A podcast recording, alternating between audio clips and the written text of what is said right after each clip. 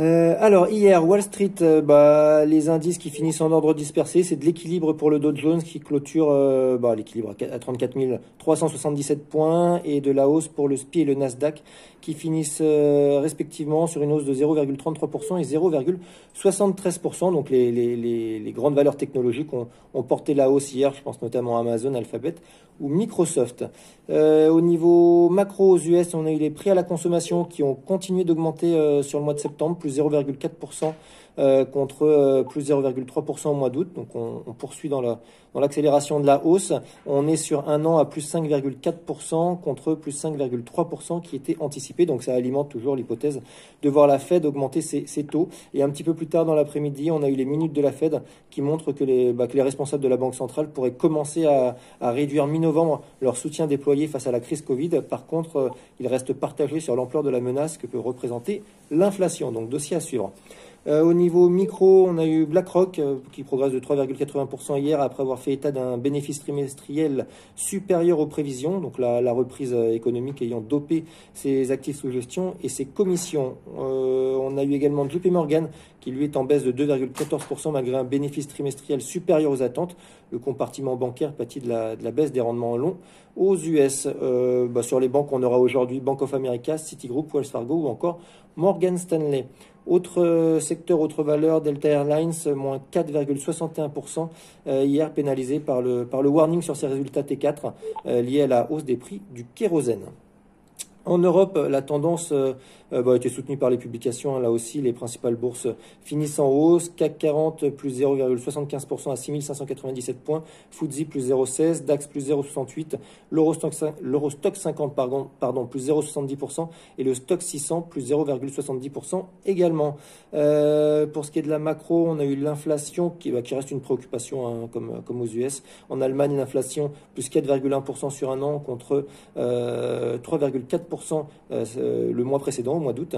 Euh, et puis on note également une baisse de la production industrielle au mois d'août en zone euro, moins 1,6%, moins 1,60% plutôt sur un mois, euh, ce qui est conforme aux attentes. Par contre, on est sur une hausse de 5,1% sur un an, là où on attendait plus 4,70%. au niveau micro, LVMH qui a soutenu la tendance hier, plus 3,15 avec une croissance des ventes de 20% sur les T3. SAP qui progresse de presque 4%. Le groupe a relevé ses prévisions pour, euh, cette année. Euh, bon, la techno hein, qui est euh, plus forte au sectoriel hier, plus 1,90. je pense notamment à Atos, plus 2,75. Dassault plus 3,48. Ou encore Capgemini, plus 4,04%. Et puis SPI en tête du SBF 120. SPI qui progresse de presque 8,5% après avoir annoncé son retrait du processus d'enchère sur le rachat d'Equans, une filiale d'Engie. Euh, Vinci qui a fait état euh, hier d'une tendance mitigée pour sa filiale aéroportuaire euh, Vinci Airport pour le mois de septembre. Donc le trafic a rebondi de 84,4% par rapport au mois de septembre 2020, mais se situe à un niveau inférieur de 56% à celui de septembre 2019. Ce matin, on apprend pour Technip Energy que le groupe a remporté un contrat auprès du conglomérat indien NTPC pour son projet d'usine de production d'hydrogène par électrolyse. Euh, Technip, pour l'instant, n'a pas communiqué d'éléments financiers concernant ce, contrat. Et puis Publicis, qui a révisé à la hausse ce matin ses perspectives pour 2021, avec une croissance organique des, des revenus qui est désormais attendue entre plus 8,5 et plus 9% contre plus 7% précédemment.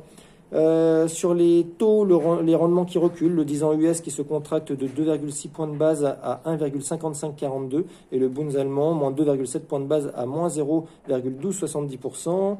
Sur le change, le dollar qui régresse contre un panier de devises, moins 0,34%, et donc l'euro qui progresse de plus 0,36%, qui se rapproche des 1,16 dollars. Et puis le pétrole, c'est de la baisse sur le Brent, plus, moins 0,14% à 83,24 dollars, et le WTI qui reste stable autour des 80,63 dollars. Ce matin, en Asie, c'est de la hausse. Tokyo plus 1,46% avec là, là, encore le rebond du secteur technologie. Euh, Tokyo Electron plus 5%, Advantest euh, plus 3,80% ou encore Fast Retailing plus 2%. Globalement en Asie, c'est de la hausse ce matin, euh, mais les volumes qui sont plutôt faibles dû au fait de la fermeture de Hong Kong. Je laisse la parole à Nantes sur les mid small. Oui, bonjour, je commence avec GL Event chez CAT3 de 228 millions d'euros. Le T3 ressort en ligne avec les attentes et montre une forte progression en comparaison du faible T3 2020.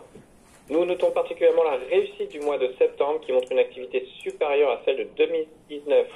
La reprise du secteur semble se confirmer. Alan Alman Associate annonce l'acquisition à 83% de l'ECM québécoise Elpox, euh, avec un chiffre d'affaires 2020 de 11,6 millions de dollars québécois. Elpox représente un effet périmètre inférieur à 6% au niveau du groupe, mais renforce significativement la position au Canada de plus 17%.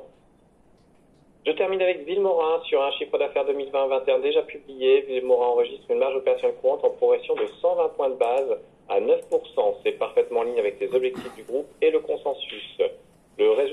Part du groupe, quant à lui, ressort avec 92 millions d'euros, soit plus 39%, avec des charges financières supérieures aux attentes.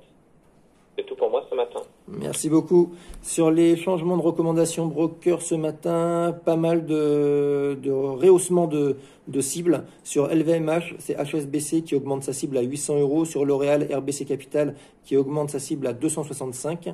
Sur Pernod Ricard, toujours RBC Capital qui augmente sa cible à 176.